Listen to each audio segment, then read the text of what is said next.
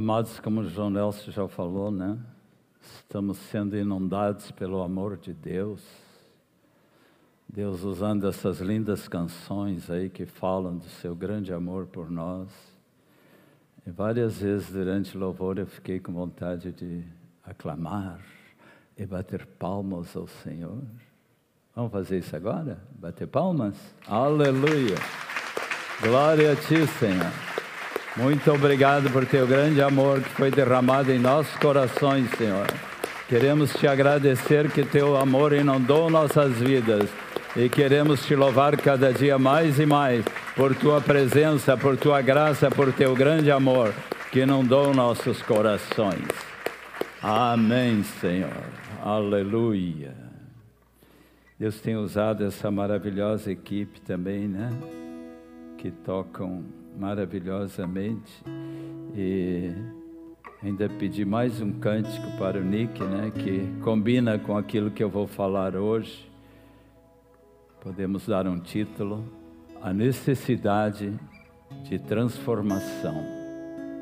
E esse cântico tem muito a ver com isso, porque nós éramos barro sujo nesse mundo e Deus nos tornou vasos de honra para a sua glória. Amém? Aleluia. Cantem juntos. Tu és o oleiro, Senhor, e o barro sou eu. Tu és o oleiro, Senhor, e o barro sou eu.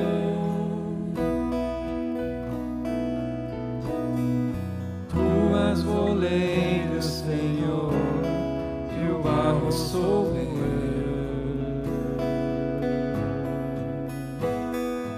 Tu és o oleiro, Senhor, e o barro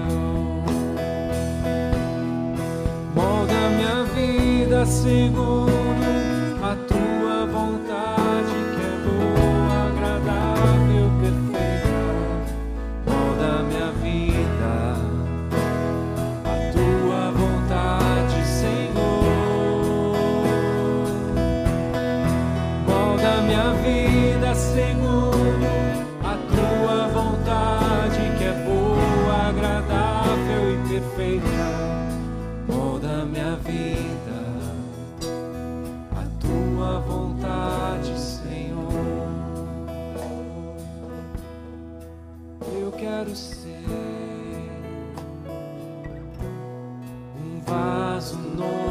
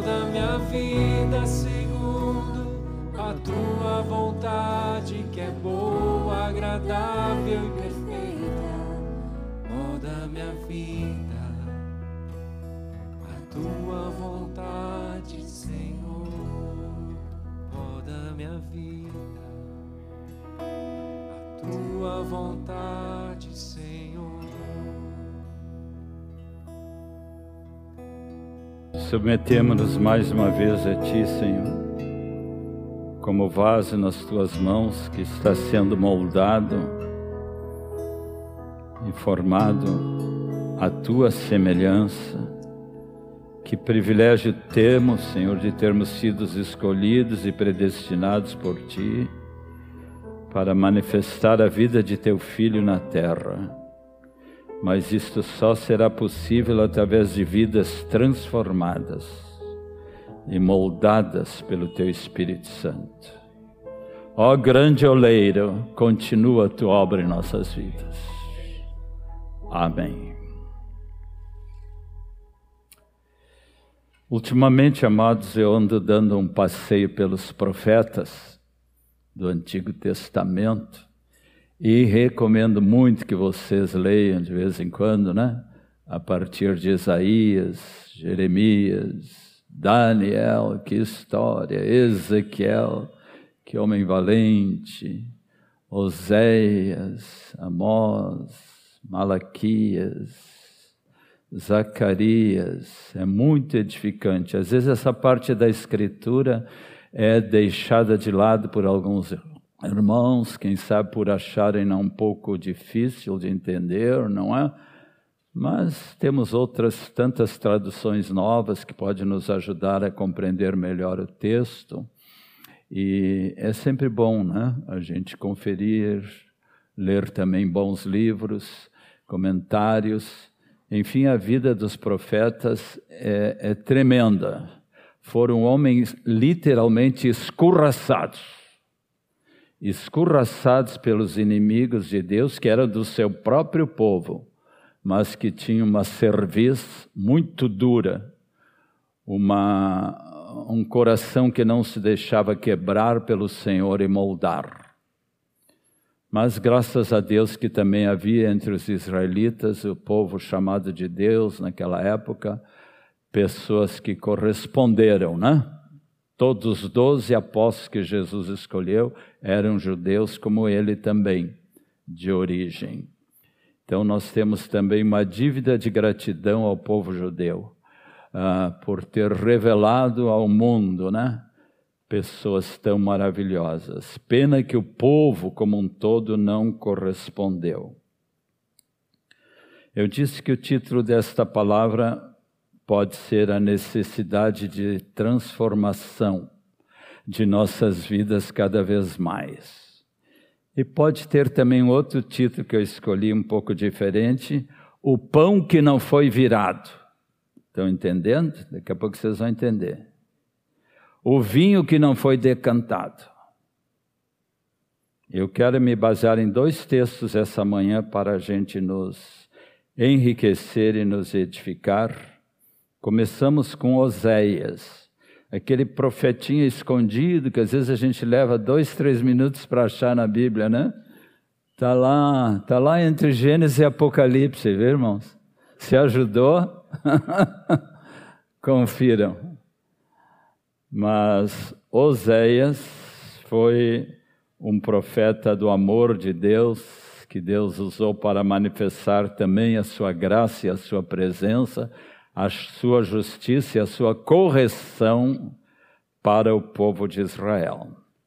Sete e oito, os que estão pesquisando na Escritura, e a nossa secretária Alice já achou, pode colocar, hoje eu vou usar a tradução RA, tá, Cíntia?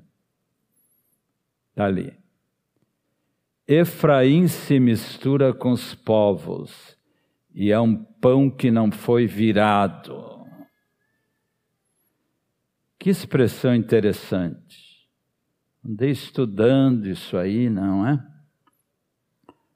Esses últimos dias.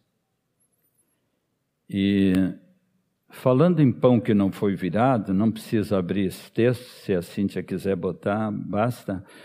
É, quando Elias estava no Monte Horebe, estava morrendo de fome já, pedindo até a morte para si, profeta Elias, diz no versículo 6, no auge da sua aflição, que ele olhou e ele viu, e junto à cabeceira, um pão cozido. Um pão cozido sobre pedras em brasa e uma botija de água. Comeu, bebeu e tornou a dormir. Isso aqui não foi feito por mão humana foi Deus que preparou essa refeição para o seu servo, numa hora de muita aflição e necessidade.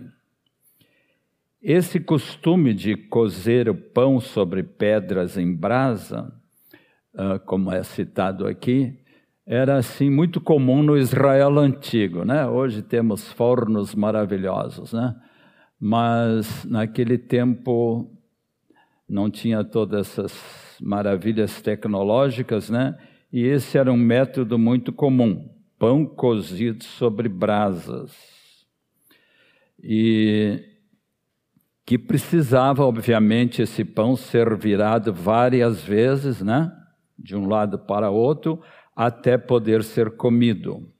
Se não fizessem isto, ou se cozessem só de um lado, esquecendo de cozer o outro, ou cozer pouco um lado ou muito outro, o pão ficaria intragável. Então era necessário cuidar bem né, de, de virar o pão, não é? Aqui fala de Efraim.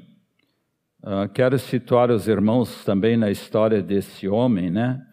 Porque Efraim tanto pode se referir a um homem, como também o povo que veio desse homem. Muitas vezes eram, era assim, não é?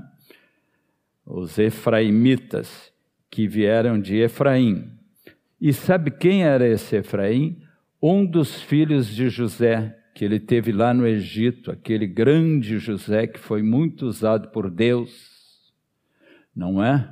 De participar de um plano maravilhoso de Deus, de depois trazer toda a sua família que estava morrendo de fome lá na terra de Canaã e acolheu seu pai, acolheu seus irmãos que tanto maltrataram e os recebeu, os perdoou e, e, e, os incluiu na sua família e lhes deu uma porção de terra para que vivessem num lugar muito bonito lá do Egito, onde eles foram crescendo muito.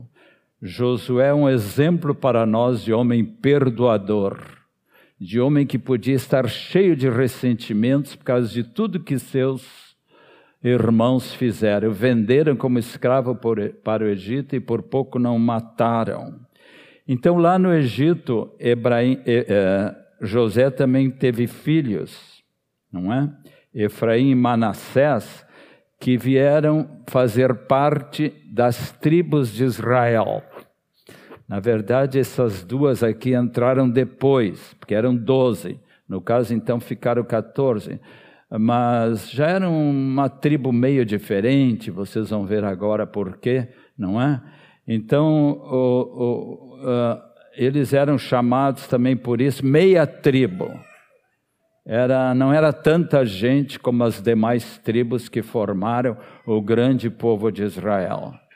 E devido à mistura, provavelmente José casou com uma egípcia, né? Foram entrando assim misturas ali de sangue e coisa mais que estava se perdendo, digamos assim, aquela semente bem bem judaica.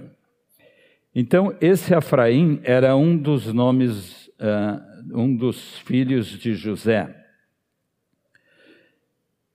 E essa parte dessas duas tribos, Efraim e Manassés, não corresponderam ao ensino que o pai lhes tinha dado.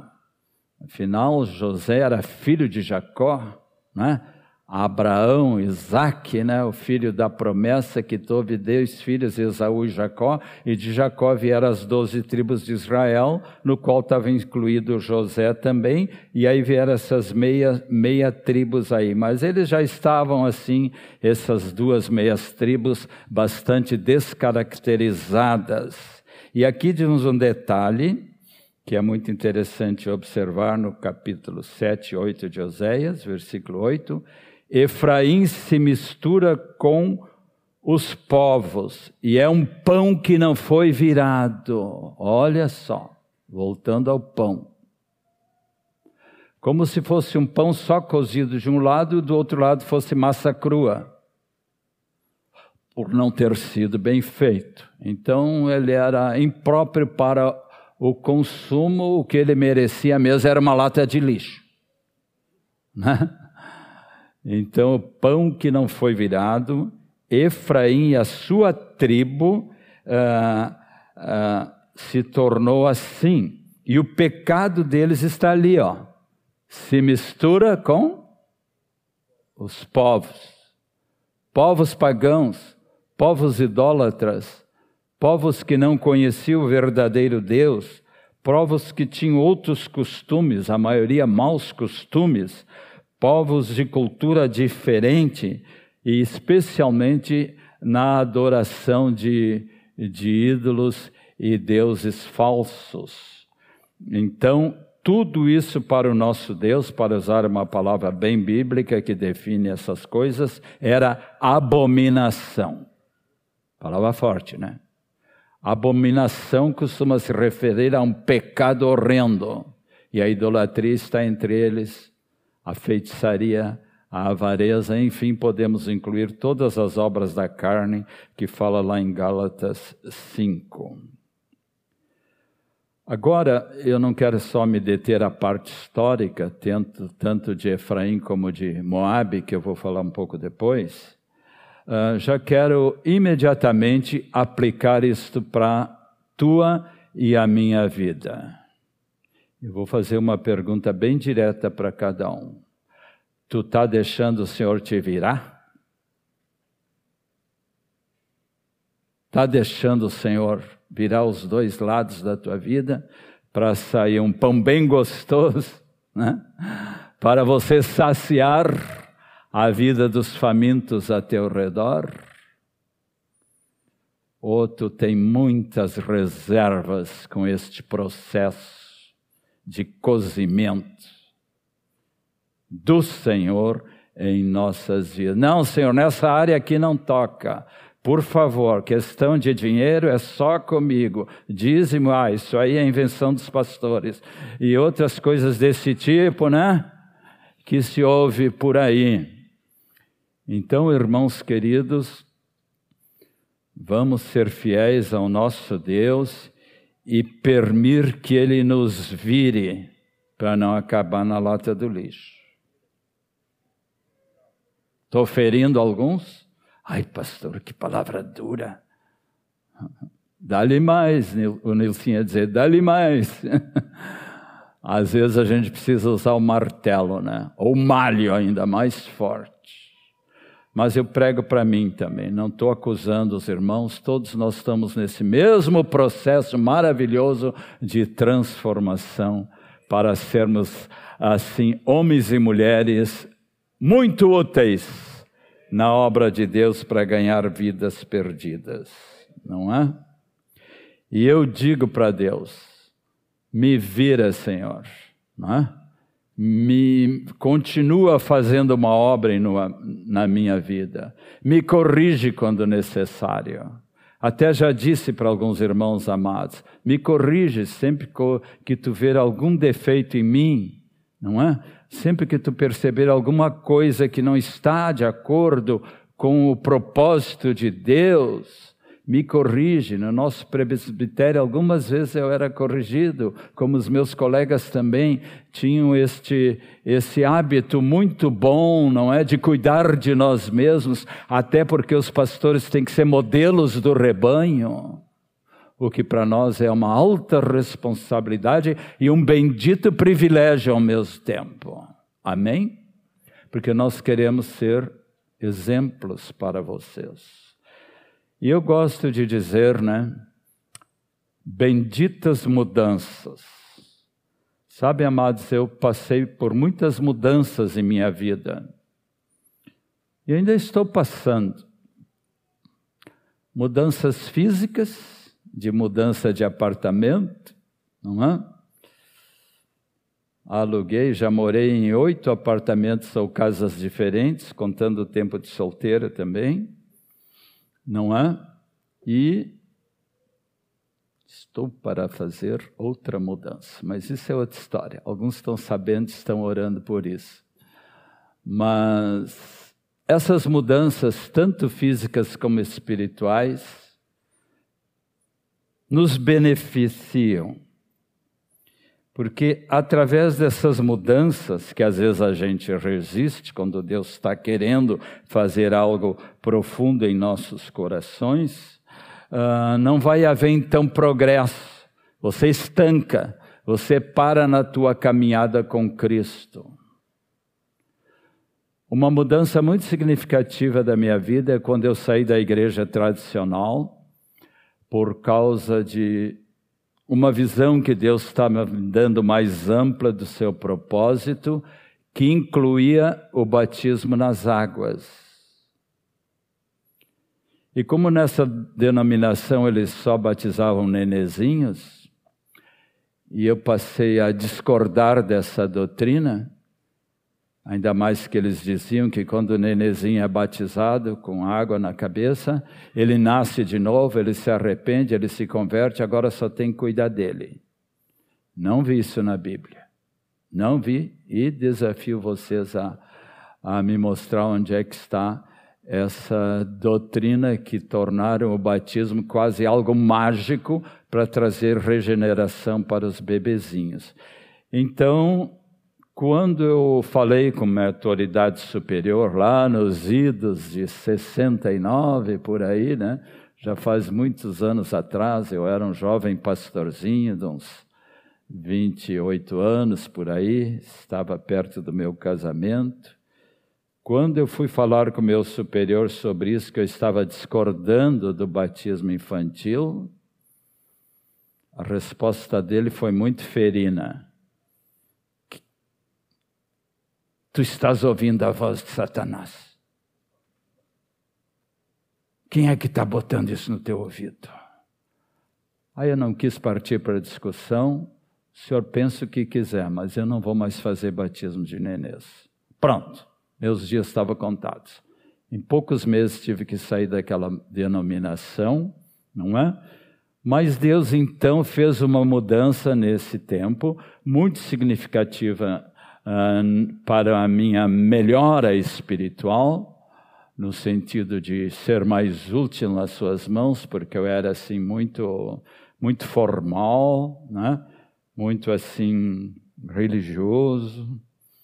E aí então Deus me abriu um novo ministério, foi quando eu conheci a minha querida Heloísa, que entrou comigo por providência de Deus no mesmo ministério que se chamava a Aliança para a Evangelização das Crianças, sigla APEC, onde eu trabalhei por seis anos como missionário aqui mesmo em Porto Alegre, tinha um escritório na Galeria do Rosário, naquele tempo cooperava muito com a Igreja Batista Alemã, o Ottokar deve se lembrar, não é? Zils era meu grande amigo, Tobinho, que hoje congrega conosco, né? E foi a igreja aqui em Porto Alegre que nos deu mais apoio no início desse nosso ministério na PEC. Eu chegava aí a Nova Petrópolis todos os domingos com o nosso nenezinho, a Débora, bem pequenininha, subindo a serra, todos os domingos de manhã, durante um ano, para ajudar numa capela batista que, que existia lá. Por pouco eu não virei batista, viu, Otto? Faltou pouco. Mas aí eu já tinha sido batizado nos, nas águas, e dentro da PEC eu não esperava que outra doutrina iria me causar tanta perturbação. E eu digo, santa perturbação. Depois que eu estava nessa missão, eu fiquei sabendo que eles não aceitavam missionários que eh, buscava o batismo com o Espírito Santo e acreditavam que o dom de línguas é para hoje. E eu estava buscando.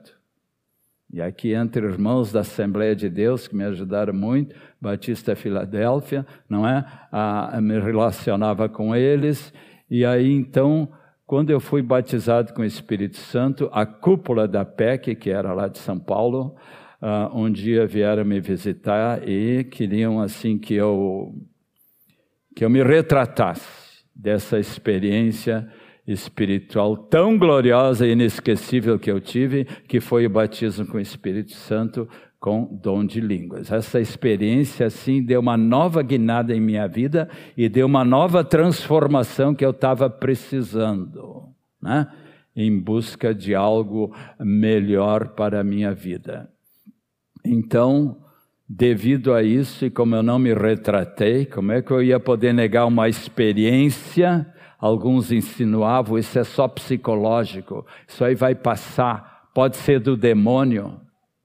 Eles chegavam a dizer isso. Pense o que vocês quiserem, mas eu quero ser fiel à visão que eu estou recebendo. Amém, irmãos?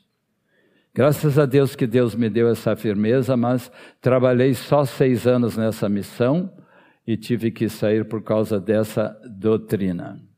Então, às vezes eu digo para os irmãos: os batismos me perseguem.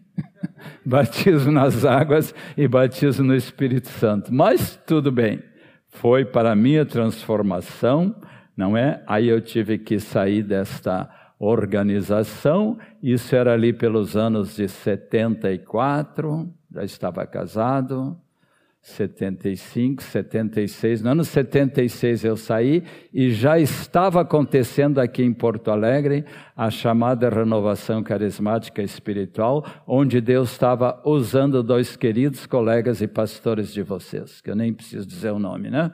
Moisés e Erasmo me liguei muito com eles, ia nos cultos lá na igreja Wesley, ajudava às vezes no louvor, às vezes pregava. Enfim, foi uma obra fantástica e maravilhosa que estava acontecendo em nossa cidade. Como eu estava saindo da PEC, já imediatamente, olha a nova mudança passei a congregar com este grupo renovado que saiu da igreja metodista. Em 77, janeiro de 77, nos organizamos já como uma pequena comunidade, onde eu fui ordenado como um dos presbíteros. Estou contando um pouco da minha história por causa da importância das mudanças. Eu tive mudanças muito significativas na área assim de, de ministério, não é? E eu louvo a Deus por isso até hoje. Então, irmãos queridos, temos que deixar que Deus continue nos transformando do modo como Ele deseja. Amém? Essas mudanças às vezes podem ser bruscas, repentinas, ou podem ser demoradas, não é? Mas de qualquer modo são necessárias, não é? Quando eu entrei nesta que chamamos a nossa congregação, se abriu para mim uma avenida, uma larga avenida de, de ministério que Deus estava me dando e onde até hoje eu estou junto com vocês congregando. É muito bonito os irmãos conhecerem a nossa história. Mas se você não quiser que Deus o transforme, você não serve para ser um discípulo de Cristo, né? Porque você está se tornando um religioso ou uma pessoa que nunca se converteu, que nunca nasceu de novo e está aí somente esquentando os bancos. Pode até ser muito assíduo, pode ler a Bíblia, pode orar, mas tudo de uma maneira assim religiosa em que a sua vida nunca é mudada, nunca é transformada. Então é necessário que isso aí não pode acontecer em nossa vida. Santidade de um aspecto, eu diria, santidade aparente, porque não é a verdadeira santidade. Mas do outro lado do pão, o domínio do pecado, uma massa estragada, uma massa podre. Então essas duas coisas não podem conviver em nossas vidas. Amém, irmãos? Que Deus nos ajude, né? Isto aí podemos chamar hibridismo. Aí na, na cultura de, de, de, plantas e verduras, essas coisas aí, estão fazendo muitas pesquisas genéticas nessa área aí e fazendo e produzindo, através de junção de diferentes sementes, uma soja híbrida, um milho híbrido e isso e aquilo. E vocês sabiam que Deus proíbe isso? Quer ver que interessante? Bota aí, Cíntia.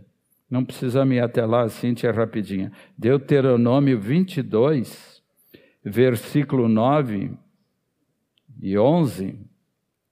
Deus proibia até na natureza misturar as espécies. E esse princípio continua. Não semerás a tua vinha com duas espécies de semente. Dá para botar mais? Vai indo. Para que não degenere, olha aí, o fruto da semente que semeaste a messe da vinha. Tem mais? Não lavrarás com junta de boi e jumento. Claro, boi do lado de um jumento não vai dar certo, vai ficar desinclinado. Até na vestimenta, não te vestirás de estofo de lã e linha juntamente. Aqui me lembra uma palavra de Jesus. Não se pode colocar uh, remendo novo em pano velho. Alguém já tentou fazer isso? As vovozinhas antigamente, quando o lençol começava a ficar muito estragado, né? Para não gastar, comprar novos lençóis, davam um jeito de fazer uns retalhos ali por cima. Não ficava nada bonito, né?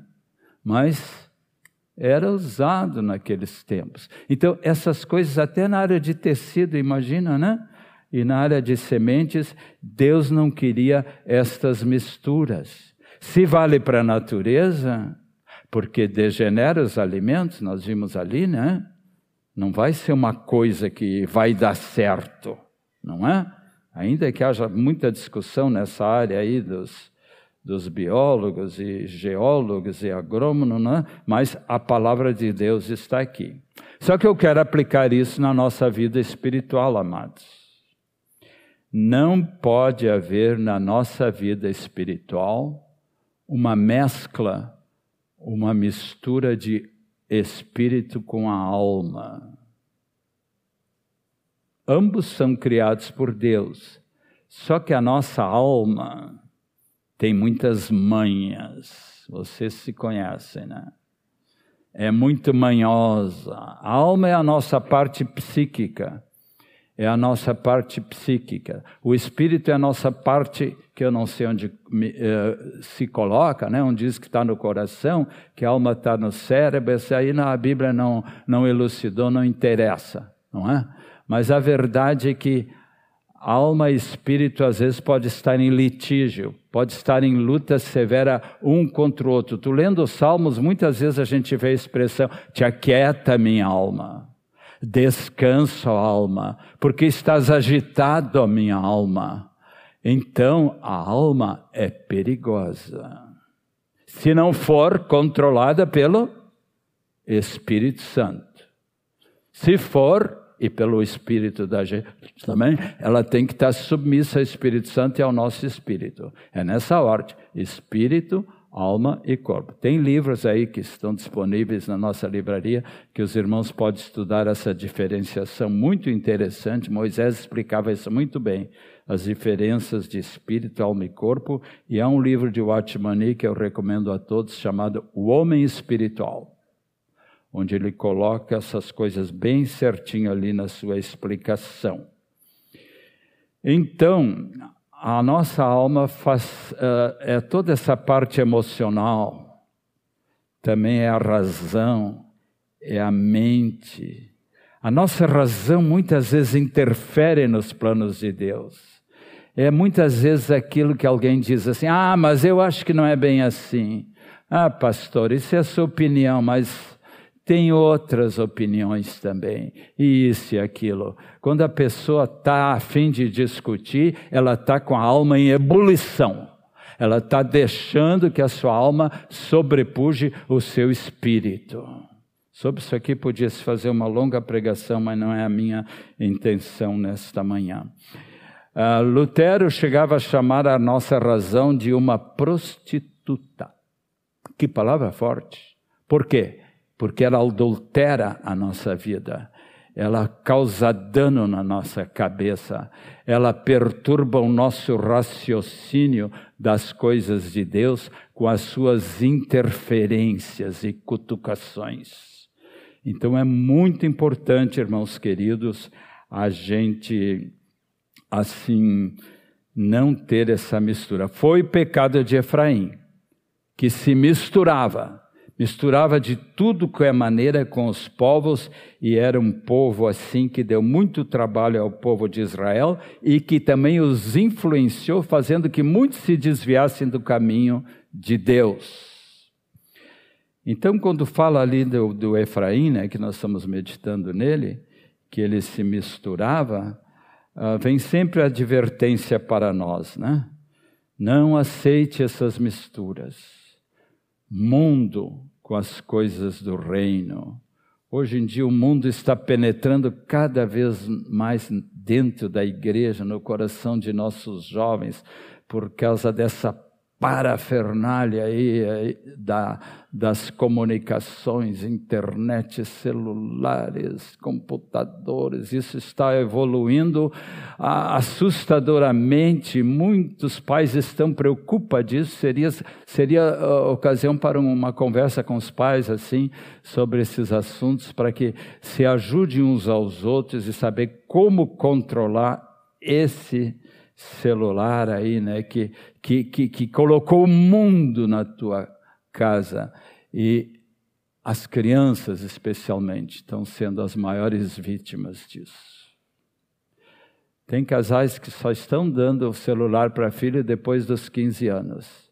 São debochados nas escolas. Mas como? Que cara antiquado? Quem é o teu pai? Isso tem que até ser denunciado. Tem importância. Se o pai sentiu isso do Espírito Santo, de exercer esse controle, que o faça e que sofra as consequências se tiver até que ser preso por isso. Mas então nós temos assim que cuidar muito com isso, com essas misturas, amados, e aqui me lembra aquilo que diz lá em 1 João: Não ameis o mundo, nem as coisas que no mundo há, porque quem amar o mundo, o amor de Deus não está nele. Temos sido inundados pelo amor de Deus. Temos sido abençoados ricamente por Sua presença. Irmãos, não vamos perder essa glória, amém? Vamos fazer o possível de nos manter e manter nossas famílias neste caminho santo. Eu sei que a luta está ficando cada vez mais árdua, mais difícil. Não sei que espera para os meus netos, né, que já estão aí, ou bisnetos, seus o conhecer ainda, não é? Mas não pode ter esse hibridismo, não pode ter essa mistura em nossas vidas, né? Às vezes aquele que aparenta ser um santo nas reuniões da igreja, em casa ele está mais para demônio. Já ouviram falar do fiel cruel?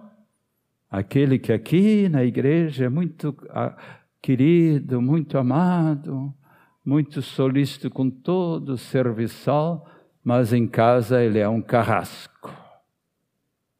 E domina com tacão de ferro sobre a esposa e os filhos. Aqui o nosso Moisés contava uma história muito interessante de um diácono que era muito estimado na igreja. Nunca esqueci dessa história. E sempre era elogiado pelos irmãos pelo seu excelente serviço, não é? Mas era esse tipo que eu estou falando. O fiel cruel, que em casa ele era bem diferente. Aí aconteceu que um dia ele faleceu. E fizeram um culto, que na tradição chamava culto fúnebre, que eu achava horrível esse nome, culto fúnebre. Porque estava o caixão ali, e faziam no próprio prédio da igreja, porque era uma pessoa muito conceituada e tudo, estava cheio de gente. A viúva estava ali sentada na frente com seus filhos, e aí se sucediam assim elogios, pastor falando bem do querido diácono que partiu, ou uma irmã dando testemunho de como ele ajudou daqui e dali, né? Como ele era disposto e, e tudo mais, todos elogiando. Aliás, nos enterros é que aproveito muito, né? A fazer elogios que não fizera durante a vida. O que, que adianta agora que o morto não está ouvindo, né? O que, que adianta? De repente, a mulher do diácono olhou para o filho e disse assim: Filho, vai ver se aquele que está dentro do caixão é o teu pai mesmo. Ele não precisou ver, né? Mas ilustra. Até a mulher estava desconfiando, porque o marido dela em casa não era assim. Quero ir para um outro texto agora, também interessante, como é desse do pão, que está em Jeremias 48, 11 e 12. Interessante, né? Hoje eu vou falar sobre pão e vinho, podia até pregar isso na ceia, mas não é alusivo à ceia, só de uma maneira indireta, talvez. Mas é o pão e, no caso aqui, o vinho, que não foi decantado, não foi purificado. Isaías 48, 11 e 12. Despreocupado esteve Moabe desde a sua mocidade e tem repousado nas fezes do seu vinho. Continua. Não foi mudado de vasilha para vasilha, nem foi para o cativeiro. Por isso, conservou o seu sabor e o seu aroma não se alterou. Ah, aqui tem vinho estragado. Aqui tem vinho porque não foi mudado de vasilha em vasilha que acabou se estragando, não é? Na tradução da King James Nova, tirar aquela palavra ali que eu acho meio feia e eu gostei, que fala em fezes, né? Fezes a gente lembra de outra coisa, né? Essa, essas fezes que diz ali é a borra do vinho. Na tradução NVI botaram borra, e na tradução King James Nova botaram sedimentos, que são palavras mais adequadas, né? Todos vocês que já tomaram suco de uva, né?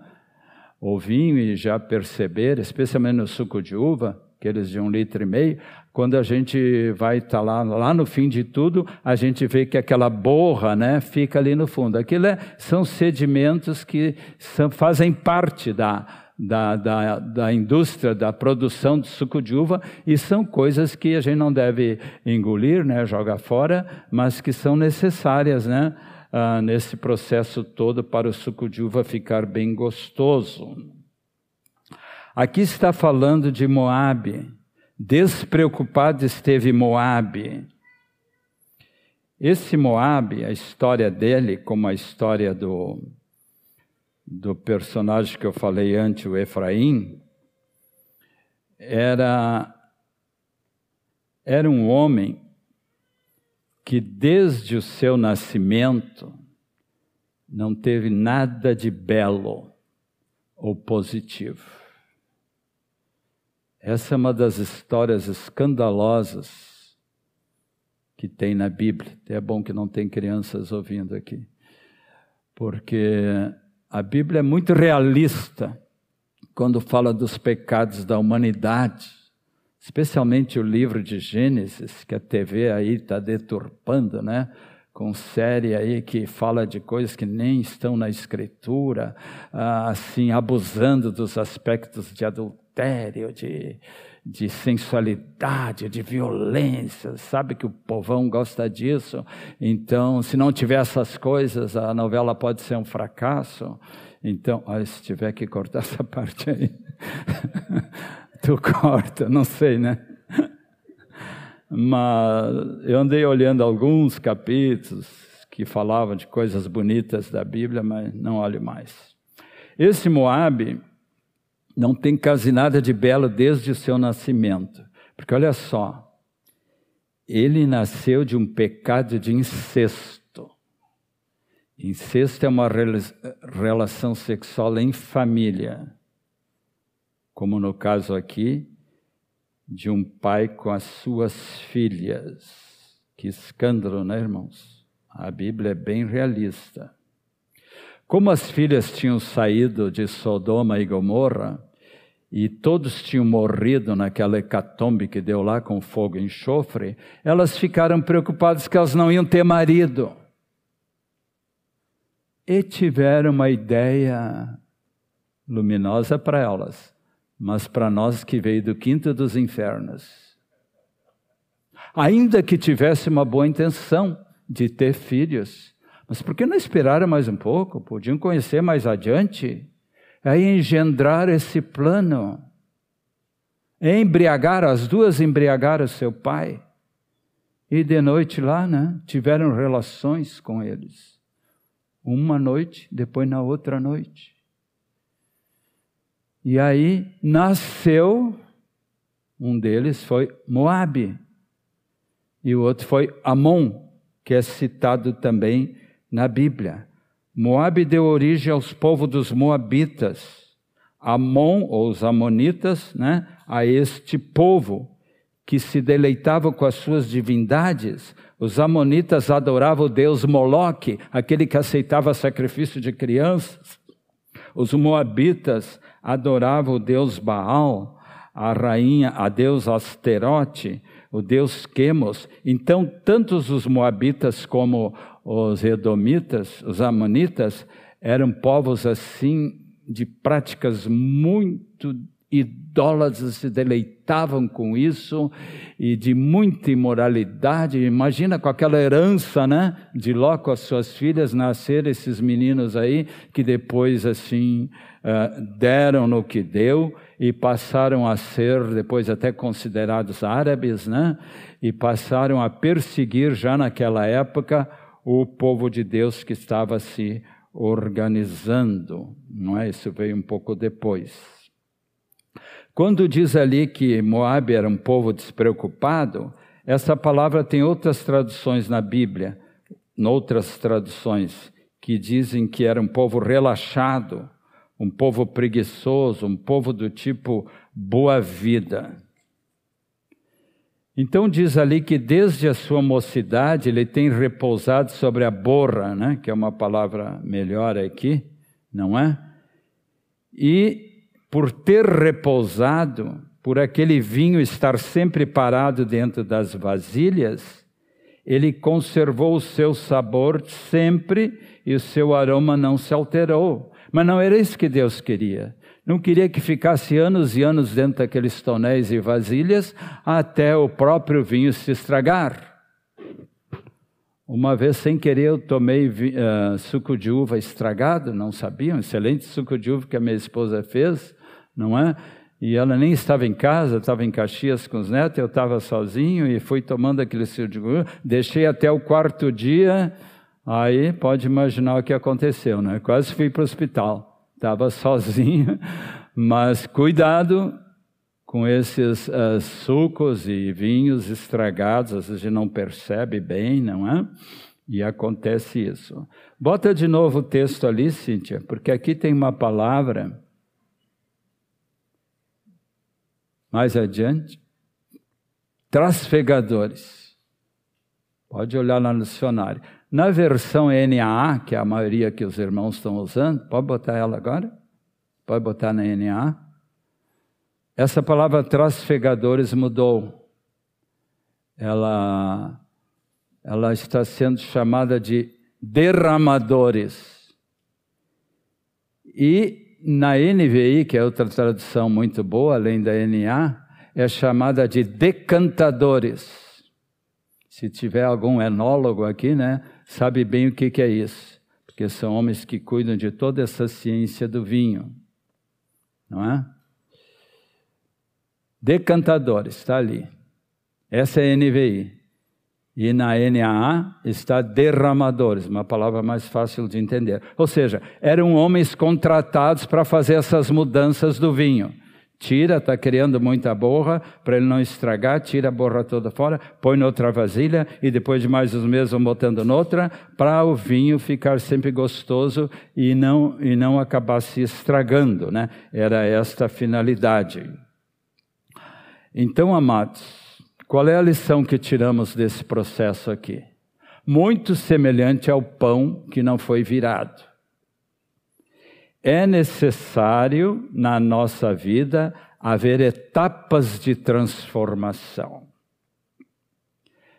E eu sugiro que os irmãos, meditando sobre suas vidas, aqui, agora mesmo, nas suas casas que estão nos assistindo, né?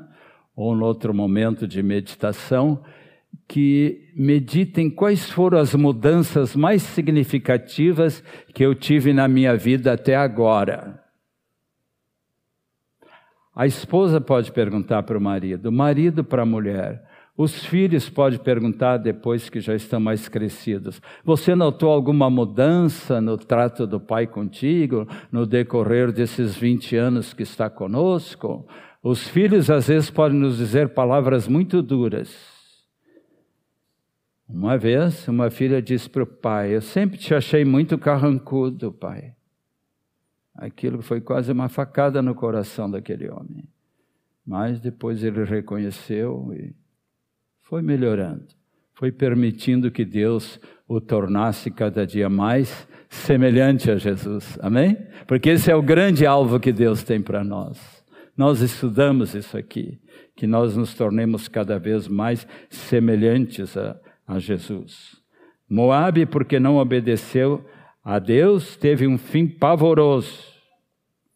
Diz ali, em, nesse texto que estamos, logo adiante no versículo 26, 16, que está prestes a vir a sua perdição, e ele se revolverá no seu vômito, e será também objeto de escárnio. Não é? Mas, irmãos, Fora com isso, amém? Nós queremos ser transformados, amém? Queremos cooperar com Deus. Onde Deus opera, eu coopero, né, Janel? Tem uma frase que eu nunca esqueci. Nós somos cooperadores com Deus. Até o fim. Até o fim de nossas vidas. Sempre há coisa para mudar. Sempre é necessária alguma transformação na nossa vida.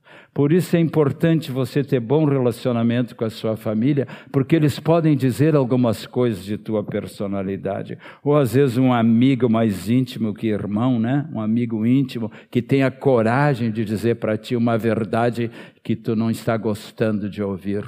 Não importa se tu já tem 80 anos, 70, 60, não importa porque nós temos que aprender até o fim. Amém? Aprendei de mim que sou manso e humilde de coração. Os verdadeiros discípulos de Jesus vão deixar que Deus os transforme. Vão deixar que Deus arranque do fundo dos seus corações toda essa borra que não presta e despeje ela para longe né? Para ser levada pelo riacho, seja o que for, não é? Nunca vamos endurecer nosso coração. Vamos deixar ele fazer esse processo de decantação, que é a purificação do vinho, não é? Para que nossa vida se torne vinho e pão para os famintos. Amém? Como foi a vida de Jesus. Nós aqui repartimos o pão e o vinho uns com os outros. Isso significa que nós estamos repartindo a vida de Cristo que flui através de nós. Sugestivo isso, né? Aquele pão que não prestava, aquele vinho que se estragou, nada disso deve acontecer em nossa vida, amados, se nós formos verdadeiros cooperadores com Deus.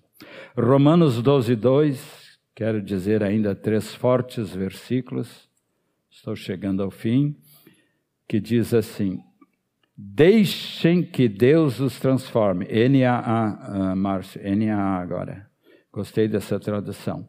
A RA diz: transformai-vos pela renovação da vossa mente. Tá bom, mas esse transformar pode dar a ideia que é eu que transformo, eu que me transformo.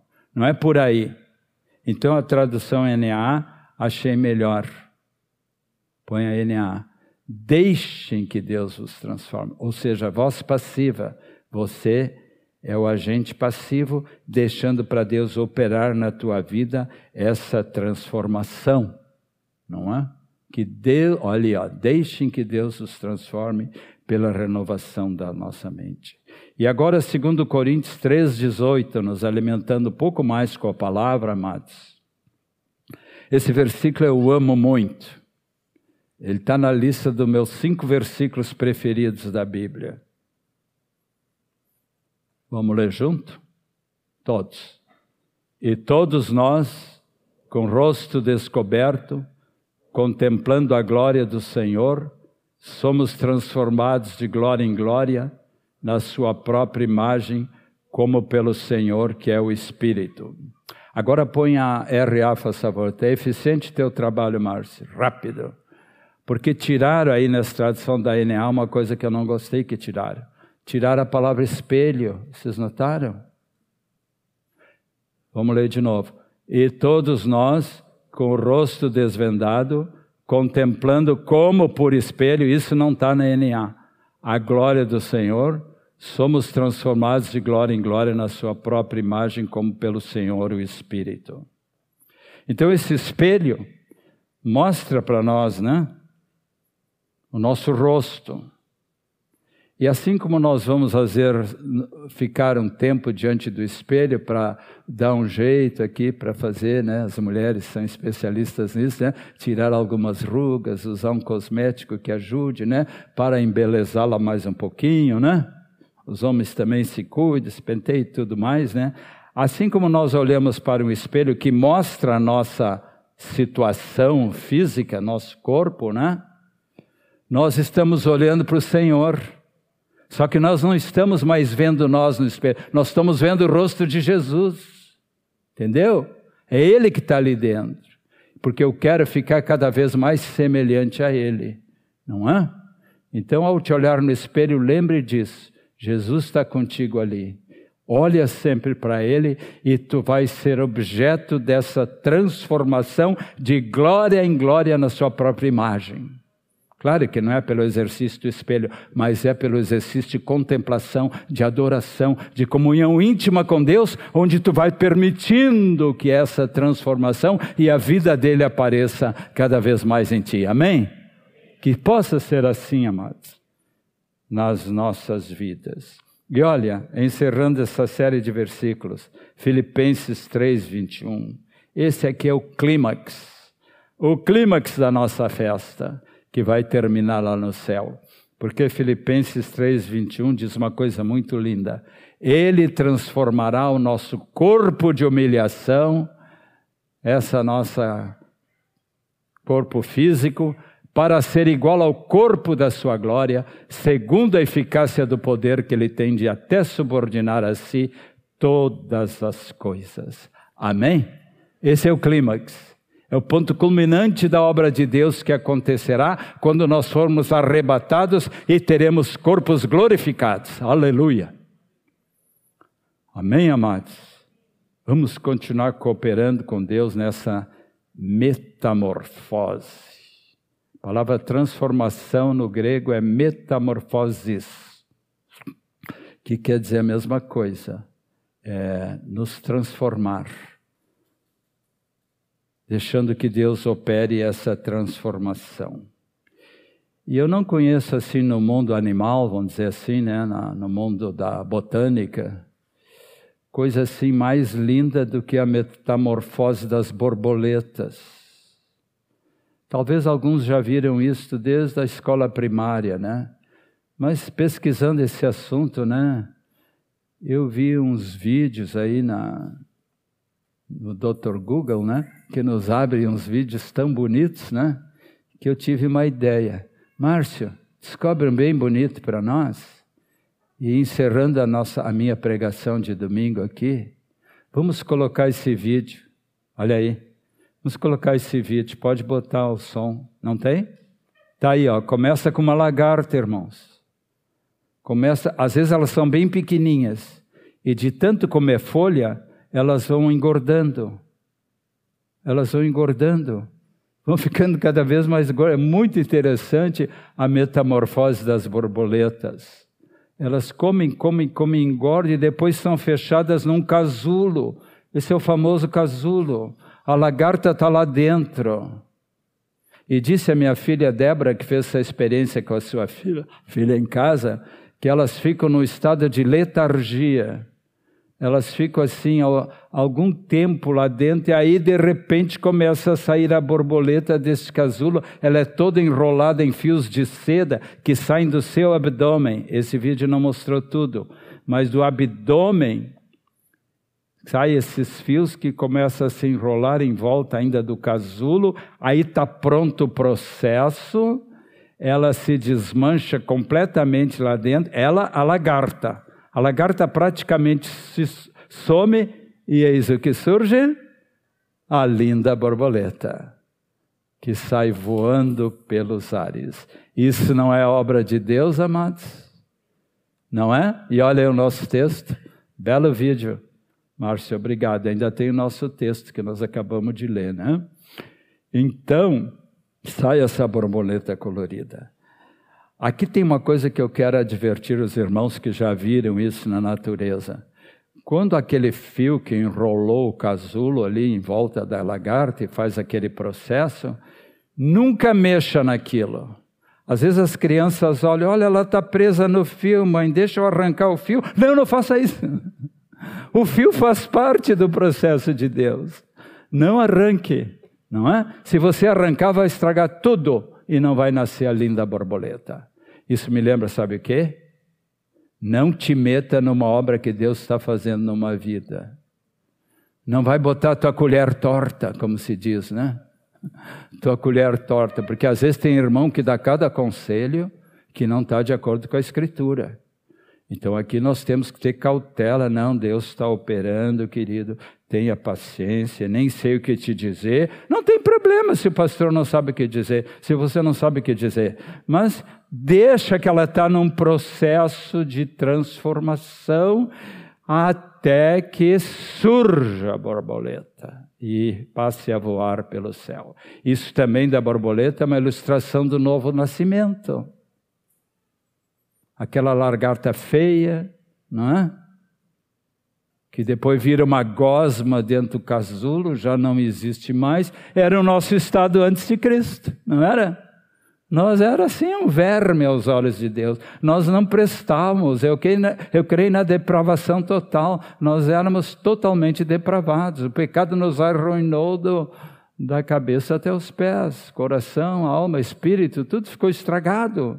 Por isso que é necessário haver este novo nascimento eh, em que Deus nos tira dessa lama, né, e nos faz assim lindas borboletas a voar pelos ares. Então, amados queridos, que têm me ouvido até agora, não é? O que mais me alegra é que nós podemos cooperar com Deus nesse processo nessa linda obra fantástica. Eu escolhi um cântico para o final dessa palavra, Nick, vem aí com a, essa fantástica equipe, um que faz tempo que nós não cantamos. Eis-me aqui, Senhor. Porque o intuito dessa pregação de hoje foi eh, ajudar vocês a cooperar com Deus, a se deixarem transformar, até que a maravilhosa imagem de Cristo, né? Apareça em nossas vidas e a gente possa, assim, brilhar cada vez mais para Ele, cooperando com Deus nesta obra da nossa transformação e também, como reflexo disso, transformação das pessoas perdidas que estão ao nosso redor, que ouvirão nosso testemunho e se converterão. Vamos ver se todos se lembram desse cântico. Ele é lindo e tem muito a ver com essa mensagem.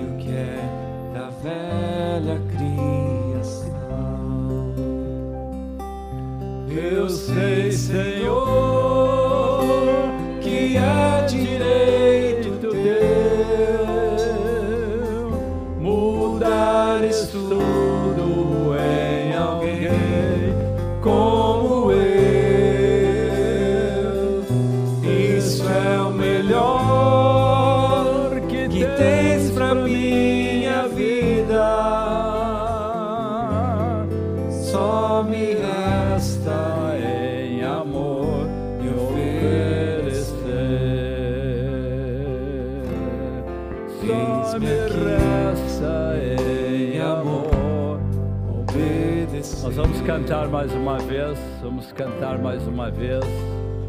Eu sei que muitos que se levantaram estão dizendo já com essa atitude: Eis-me aqui, Senhor. Que esse cântico é uma oração, uma entrega da tua vida. Se há alguém que ainda não fez isso essa, esse dia ou na sua vida, eu quero dar uma oportunidade para que você faça isso. Se você já fez e deseja que oremos por ti,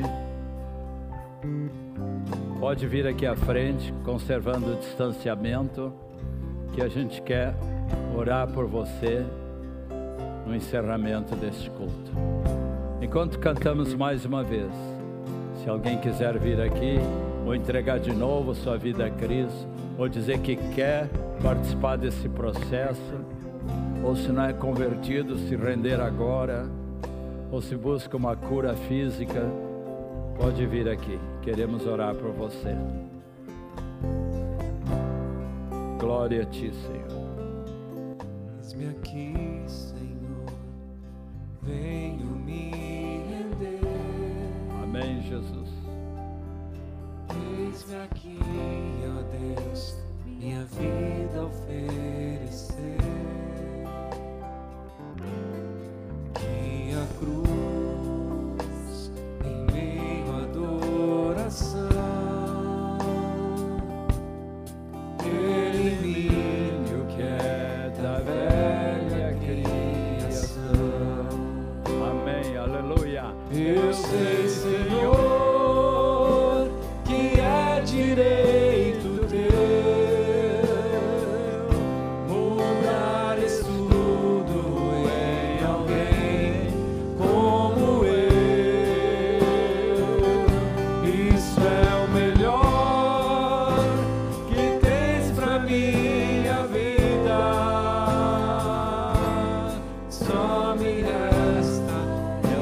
Senhor, de novo. Eu sei, Senhor,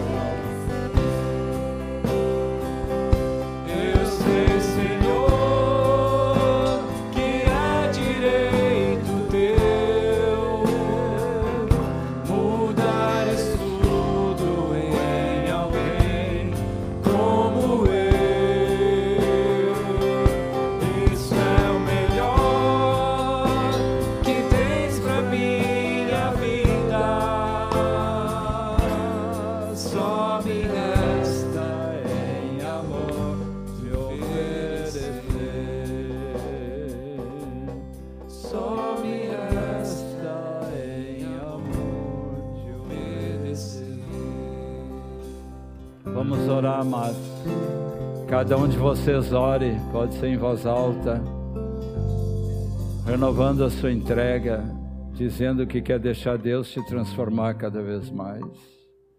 O meu também. Opera, Senhor. Estamos nos rendendo a Ti de novo, Pai. Queremos dizer: toma conta de nossa vida. Livra-nos de tudo que te desagrada, Senhor. Se alguma coisa errada ou suja dentro de nós, vai tirando, vai arrancando, Senhor. Queremos cooperar contigo nesse processo de transformação. Obrigado, Jesus, por tua paciência e amor conosco. Obrigado, Jesus. Continua a tua boa obra, Senhor. Com o rosto desvendado, queremos te contemplar cada vez mais, sendo transformados à tua própria imagem, pelo Espírito Santo. Que privilégio, Senhor, fazermos parte da tua família e podermos ajudar uns aos outros nessa caminhada. Muito obrigado por essa manhã abençoada, Pai. Amém.